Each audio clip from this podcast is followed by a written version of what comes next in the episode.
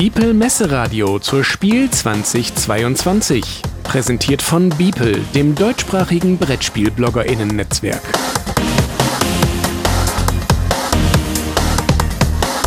Interview.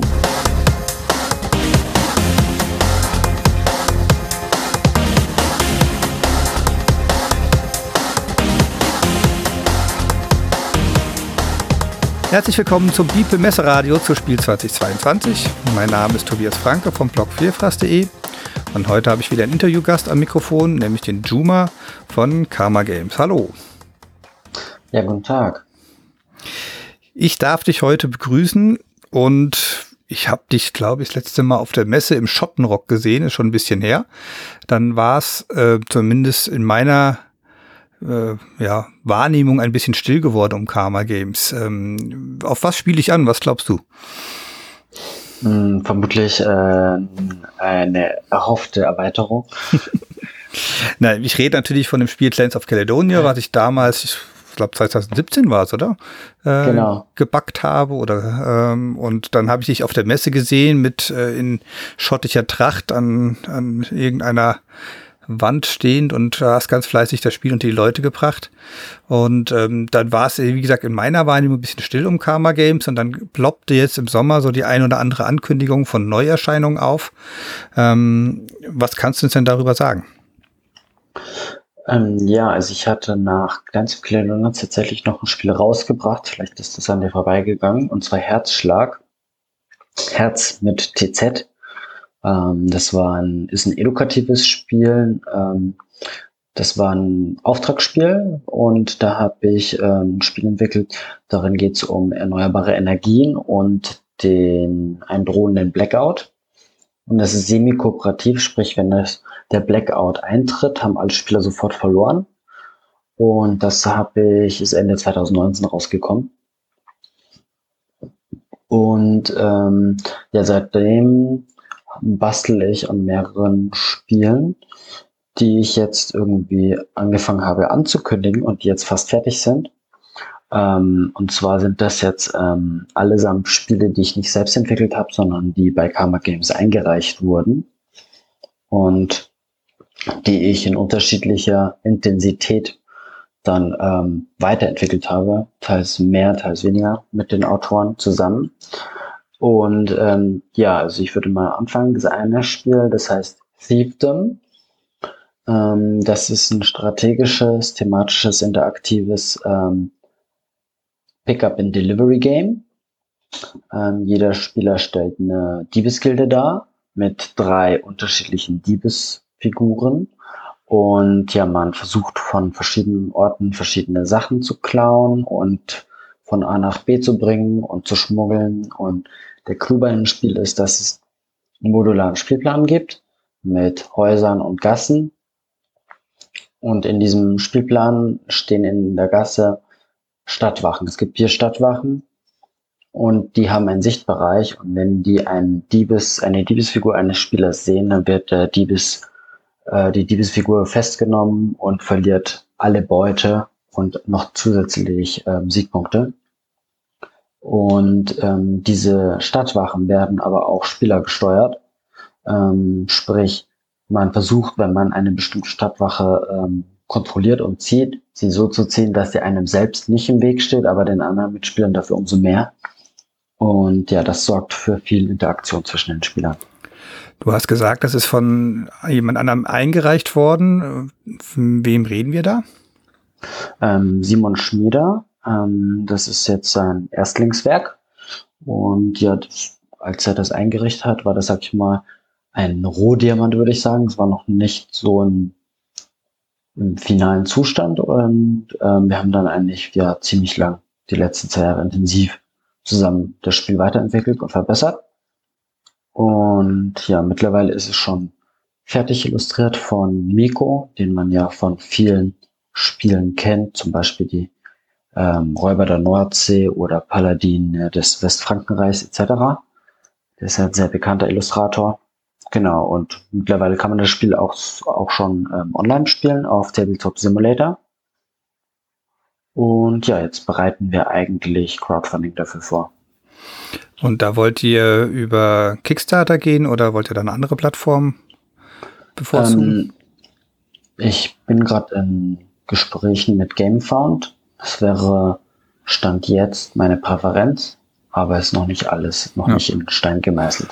Und der ungefähre Zeitplan, wenn du sagst, eigentlich könnte man so langsam loslegen, eher nach der Spiel oder ähm, parallel zur Spiel oder äh, vielleicht sogar noch hinten raus, dass man sagt, naja, wir warten noch den Winter ab? Nee, ich denke eher so Ende des Jahres ist realistisch. Ähm, genau, aber ja, also jetzt geht es eigentlich hauptsächlich darum, noch ein bisschen Produkt, also Details zu klären, was die Produktion angeht, ähm, sich auf einen Produzenten einigen und einen Prototypen produzieren lassen und den halt Tritzen senden, zusenden ähm, das sind jetzt so eigentlich die nächsten Schritte. Aber das Spiel an sich, die Grafik und das Game Design steht schon. Ich bin ja über ein Wort gestolpert, als ich so die Vorankündigung gelesen habe, nämlich, dass das Ganze in Bacharach spielen soll. Ähm, das ist eine kleine Stadt äh, am Rhein, bekannt durch seine Burg, die auch die Jugendherberge ist. Äh, und es gab zum Beispiel auch die, die Heidelbeeren hatten immer ihr Burgevent auf der, auf der Stahleck, glaube ich, heißt ja die Burg. Ähm, mhm. Wie kamst du auf Bacharach? Ähm, das ist tatsächlich ja die Idee von dem Autor gewesen oder eigentlich hat Bacharach den Autor zu dem Spiel inspiriert, weil der ist aus der Nähe von Bacharach gebürtig und ähm, ja, daher war das wirklich die Inspiration und eigentlich auch der ursprüngliche Titel des Spiels. Und daher gibt es im Spiel auch Feuerwein, weil Bacharach, da steckt ja schon Bacchus drin, ja, ähm, der Wein des Gottes. Und ähm, Feuerwein ist eben eine Ressource im Spiel, ähm, nicht zu verwechseln mit normalen, profanem Wein. Feuerwein ist viel lukrativer, viel, etwas viel Besonderes. Und ähm, ja, wir haben den Namen halt umgeändert, weil der Name halt sowohl für Deutsche als auch für Nicht-Deutsche ja nicht wahnsinnig einfach zu auszusprechen ist und er ist ja auch nicht recht bekannt und so weiter und haben uns dann ähm, ja, nach einem Namen umgesehen, der vielleicht auch für ein internationales, breiteres Publikum zugänglicher ist. Und wie hat ähm, die Zusammenarbeit mit Semiku geklappt? Ich meine, du hast ja auch bei Clans of Caledonia damals mit Clemens äh, zusammengearbeitet, was ja auch kein unbekannter Illustrator ist. Jetzt hast du auch durchaus einen, einen bekannten Namen gehabt. War das einfach oder eher schwer, ihn von dem Projekt zu überzeugen? Ähm, es war jetzt nicht so schwer, ihn zu überzeugen. Also ich war eigentlich schon länger mit ihm in Kontakt und der kennt natürlich auch Clans of Caledonia. Ähm, von daher, also war es jetzt nicht schwer, aber wer weiß, wie es gewesen wäre, wenn jetzt Clans of Caledonia noch nicht rausgekommen wäre, dann hätte ich ja praktisch gar keinen Namen gehabt. So ähm, insofern, ja, kann ich jetzt nicht sagen, wie es dann gewesen wäre. Genau. Gut, dann lass uns doch noch über das ein zweites Projekt sprechen. Ich glaube, Millennia heißt das oder bin ich da falsch gewickelt? Nee, Millennia ist genau richtig.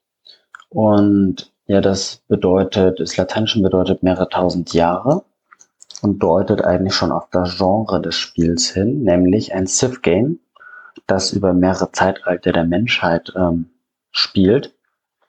Und ja, das ist ein Spiel mit ganz vielen Karten. Es gibt auch ein Spielbrett, aber vor allem sehr viele Karten, über 300 Karten. Über 200 Karten davon sind tatsächlich, ähm, haben eine Illustration. Also sehr viele unterschiedliche Illustrationen. Das war echt ein Mammutprojekt. Und der Clou bei diesem Spiel ist, dass ähm, es acht Zeitalter gibt, also nicht nur zwei, drei, wie bei manchen anderen Civ Games. Und die Karten, also es gibt Tech-Karten, Technologiekarten, Gebäudekarten, Wunderkarten, dass die eine ähm, Zeitdauer haben. Also die sind nur für bestimmte Zeitalter gültig und dann werden sie obsolet. Und das ist halt ja durch Piktogramme ja, angedeutet auf den Karten. Und am Ende einer, eines Zeitalters muss man immer prüfen, welche Karten jetzt obsolet werden und die Karten muss man dann abschmeißen. Das bedeutet eben, dass man in bestimmten verschiedenen Phasen des Spiels verschiedene strategische Foki haben kann. Man kann zum Beispiel in der ersten zwei, drei ähm, Zeitaltern vielleicht sich auf Militär fokussieren und dann werden die Karten obsolet und dann setzt man eher auf Wissenschaft oder Politik oder Kultur etc. das ist schon sehr anders als andere Spiele, die so ein Engine-Building-Charakter haben, weil dort hast du ja meistens, ähm, ist es not notwendig, sich früher auf eine Strategie fest einzuschießen und die dann halt durchzuexistieren und die halt komplett durchzuziehen, damit man halt auch eine Chance auf den Spielsieg haben kann. Und das ist hier etwas anders. Bei Civ-Spielen ähm, hat man ja immer die Gefahr oder die Angst, dass das stundenlang dauert. Was ist da für eine Spielzeit angesetzt bei Millennia? Ähm, das würde ich sagen, ist auch eher im niedrigeren Bereich für ein Civ-Game. Ich würde sagen, zwei bis drei Stunden in voller Besetzung ist realistisch. Volle Besetzung heißt, glaube ich, bis vier Personen, oder? Genau, das ist für eins bis vier Spieler, ja. Und wer waren die Entwickler? Ähm, das ist ein griechisches Autorenduo ähm, Ore Leon. Also den Nachnamen habe ich gar nicht so ganz auswendig im Kopf, muss ich fast ein bisschen specken. Den Nachnamen habe ich auch nicht wahnsinnig oft äh, ausgesprochen. Wir sprechen Orestes Leontaritis, aber Spitzname Ore und Mike Giorgio. Genau, die kennen sich schon lange. Genau, und mit denen zusammen habe ich dann auch weiter an dem Spiel gefeilt. Kamen die auf dich zu oder das ist, wir haben vorhin sowieso ein bisschen übersprungen, ich bin da nicht so ganz strukturiert heute gewesen. Ähm, Karma Games ist ja ein relativ kleiner Verlag. Wie, wie kamen diese Kontakte zu den Autoren zustande? Ja, die sind auf mich zugekommen. Ähm, ja, irgendwie kennen die halt Karma Games oder nicht? Und ähm, ja, die sind jetzt, also sowohl ähm, der Autor von Thiefdom als auch die von Millennia sind bzw. waren Berlin ansässig, so wie ich auch. Und da ist vielleicht die Hürde natürlich dann auch ein bisschen geringer, einen Berliner Verlag anzusprechen. Oder man kennt sich dann vielleicht eher. Genau.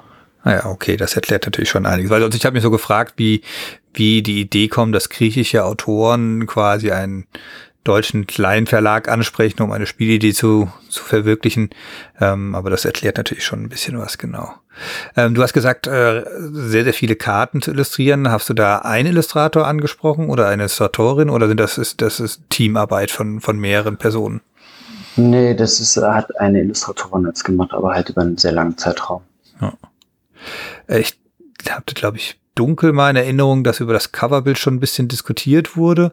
Ähm, das zur Erklärung, das ist so eine, ja, eine Sanduhr, die im Endeffekt versucht, diese verschiedenen Zeitalter ineinander übergehen zu lassen.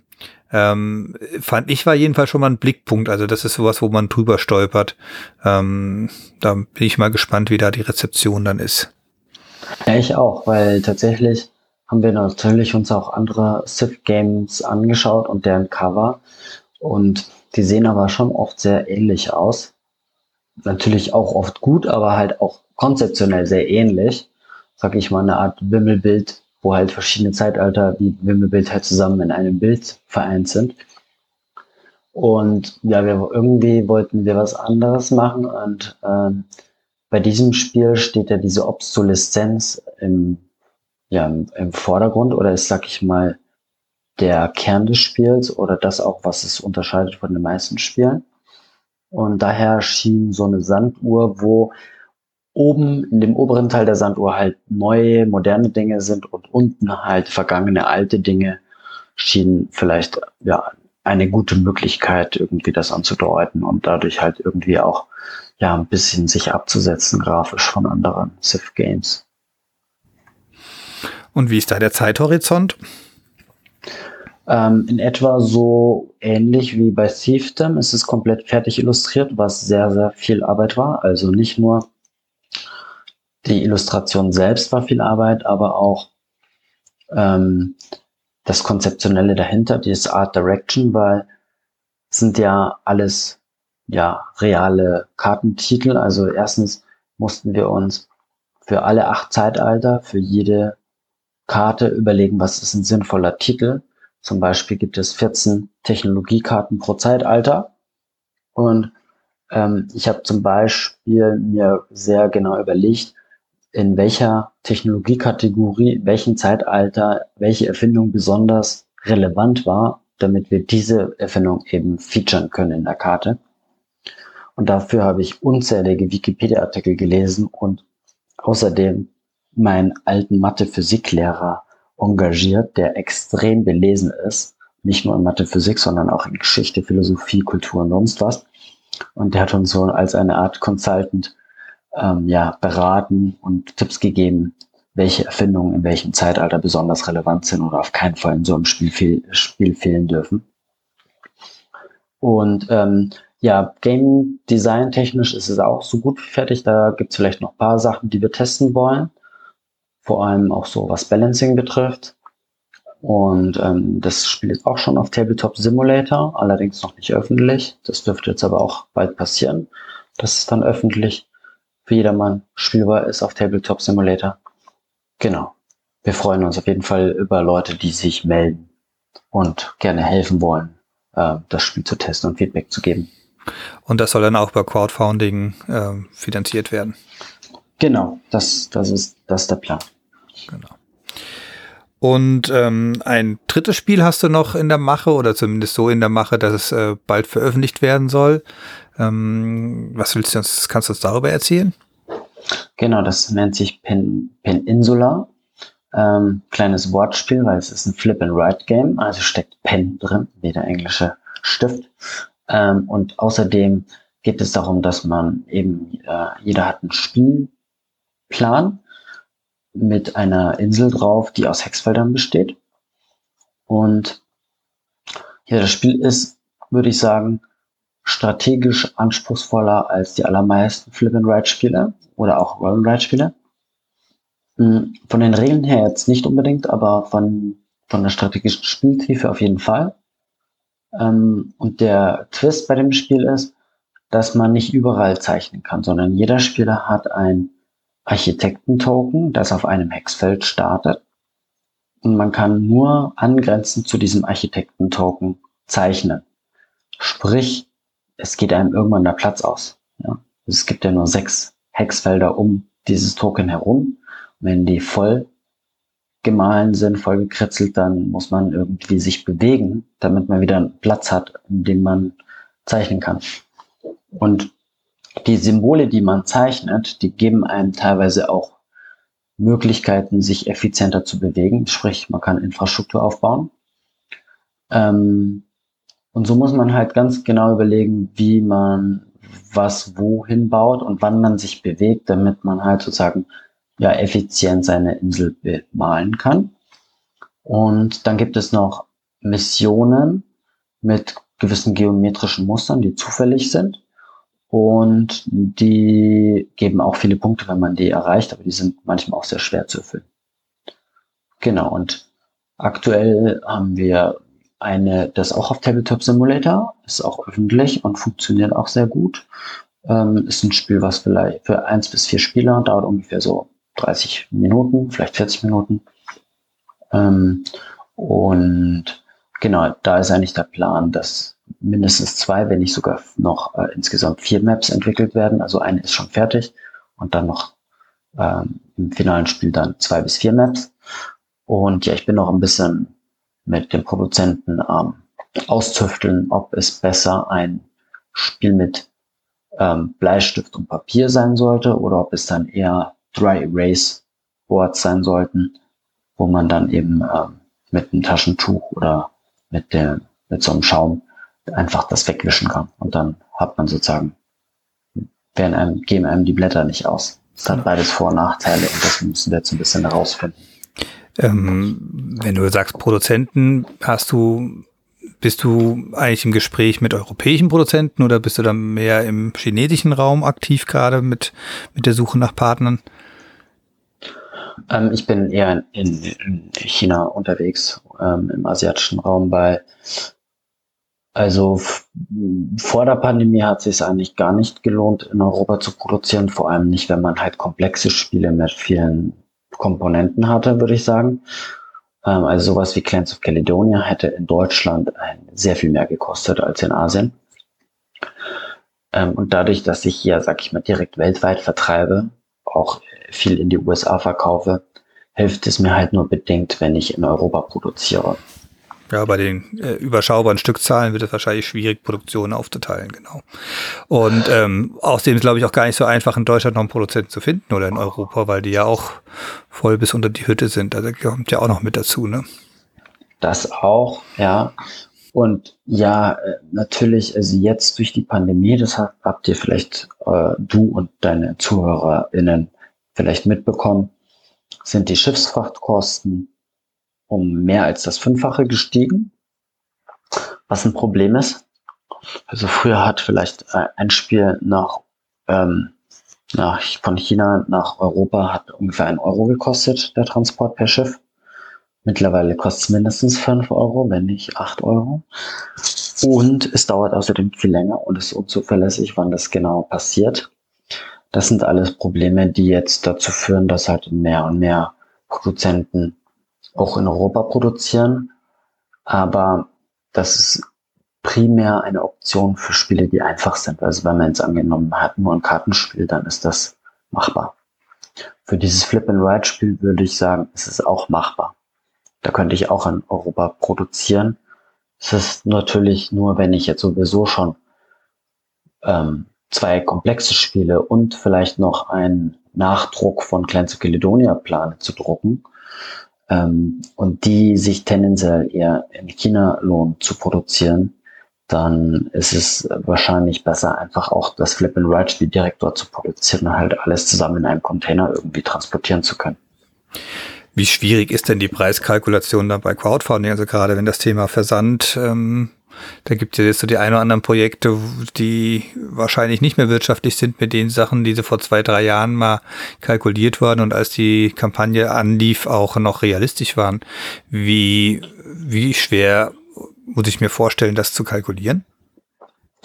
Ja, das ist auf jeden Fall schwer. Ähm, und ich glaube, da muss man einfach auch Mut haben und zu, ehrlich zu sein zu sich selbst, aber auch zu den Kunden und es ist einfach unabdingbar, dass man da die Preisentwicklung ähm, ein Stück weit an die Kunden weitergibt. Und ich, ich habe auch den Eindruck, dass das schon passiert und dass die Kunden dafür Verständnis aufbringen. Das ist einfach unabdingbar. Und wenn man das nicht macht, dann riskiert man letztendlich die eigene Pleite und auch letztendlich damit auch die Kunden ja zu enttäuschen.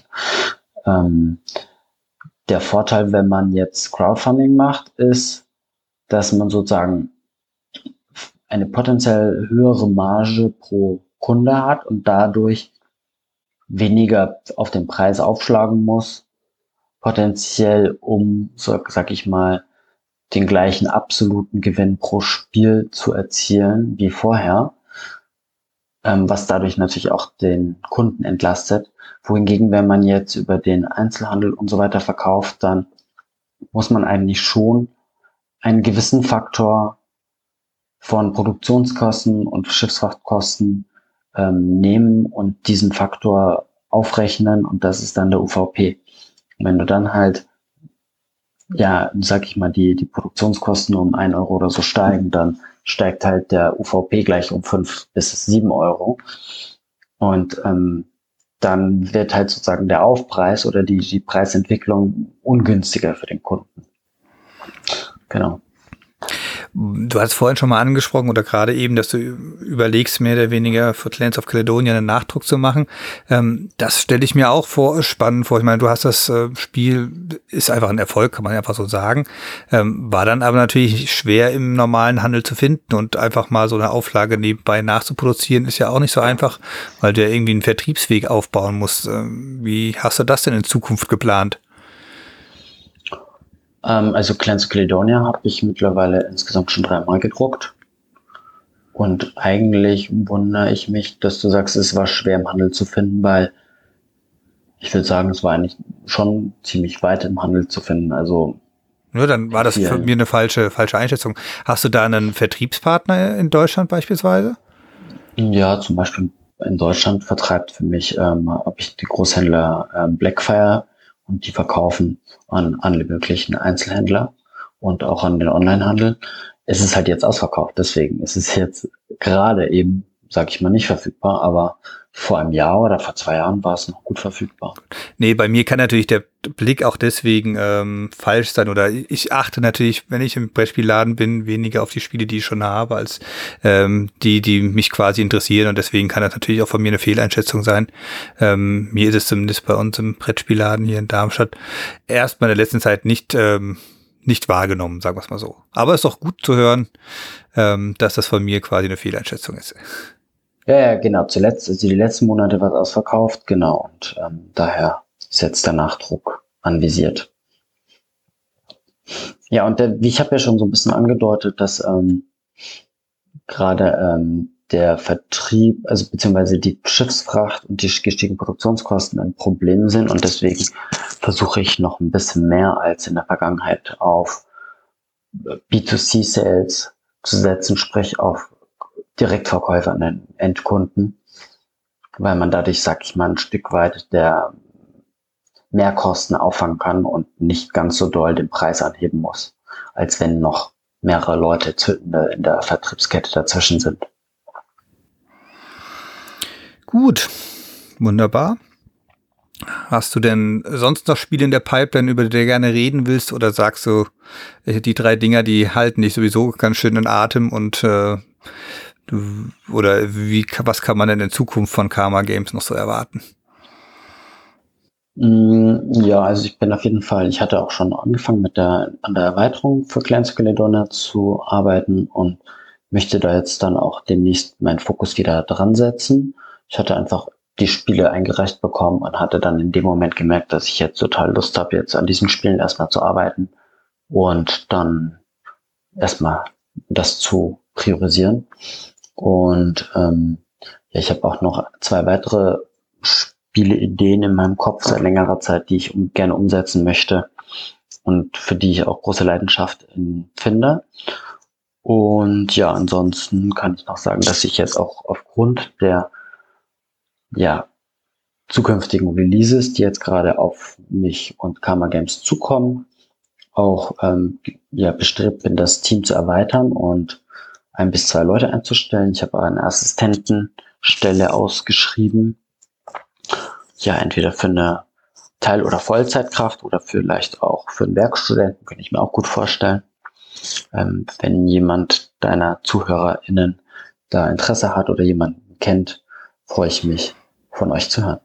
Ich glaube, auf der Website war da, habe ich auch so ein, so ein Profil zu sehen, glaube ich, wenn ich das gesehen habe, sein Suchprofil, oder? Ja, genau, da ist eine Stellenausschreibung, ja. Genau. Gut, ähm, in Essen werden wir dich wahrscheinlich nicht, zumindest nicht mit einem Stand sehen, aber vielleicht wandelst du dann doch noch durch die Gänge oder was hast du für Essen geplant? Genau, da die, die Erweiterung jetzt noch, äh, die, die neuen Releases noch nicht fertig sind für die Messe, ähm, lohnt sich ein eigener Stand noch nicht. Ähm, und deswegen verzichte ich erstmal auf einen eigenen Stand, aber es kann gut sein, dass ich mal für zwei, drei Tage mal einfach so vorbeikomme und ein bisschen networke und die Atmosphäre mal genieße, ohne Stress mit eigenem Stand. Ähm, ja, das muss ich mal noch abwarten und vielleicht werde ich das relativ spontan entscheiden. Ja, vielleicht läuft man sich ja über den Weg, würde mich freuen. Und dann danke ich schon mal herzlich für die Zeit, die du dir genommen hast und mal ein bisschen über äh, eure zukünftigen Neuerscheinungen zu reden. Vielen Dank. Und ich drücke die Daumen, dass das alles so klappt, wie du dir das vorstellst und dass die Crowdfunding-Projekte, Kampagnen entsprechend gut laufen. Und ich freue mich da auch drauf, weil also wie gesagt, ich finde, finde alle Spiele, die du so vorgestellt hast, haben schon einen gewissen Reiz. Ähm, bin ich mal sehr gespannt drauf. Ja, vielen Dank für das Interview und dein Interesse. Ich bin gespannt darauf, das Interview dann äh, live zu hören. Okay, dann bis denn und auf Wiedersehen. Ciao. Ciao.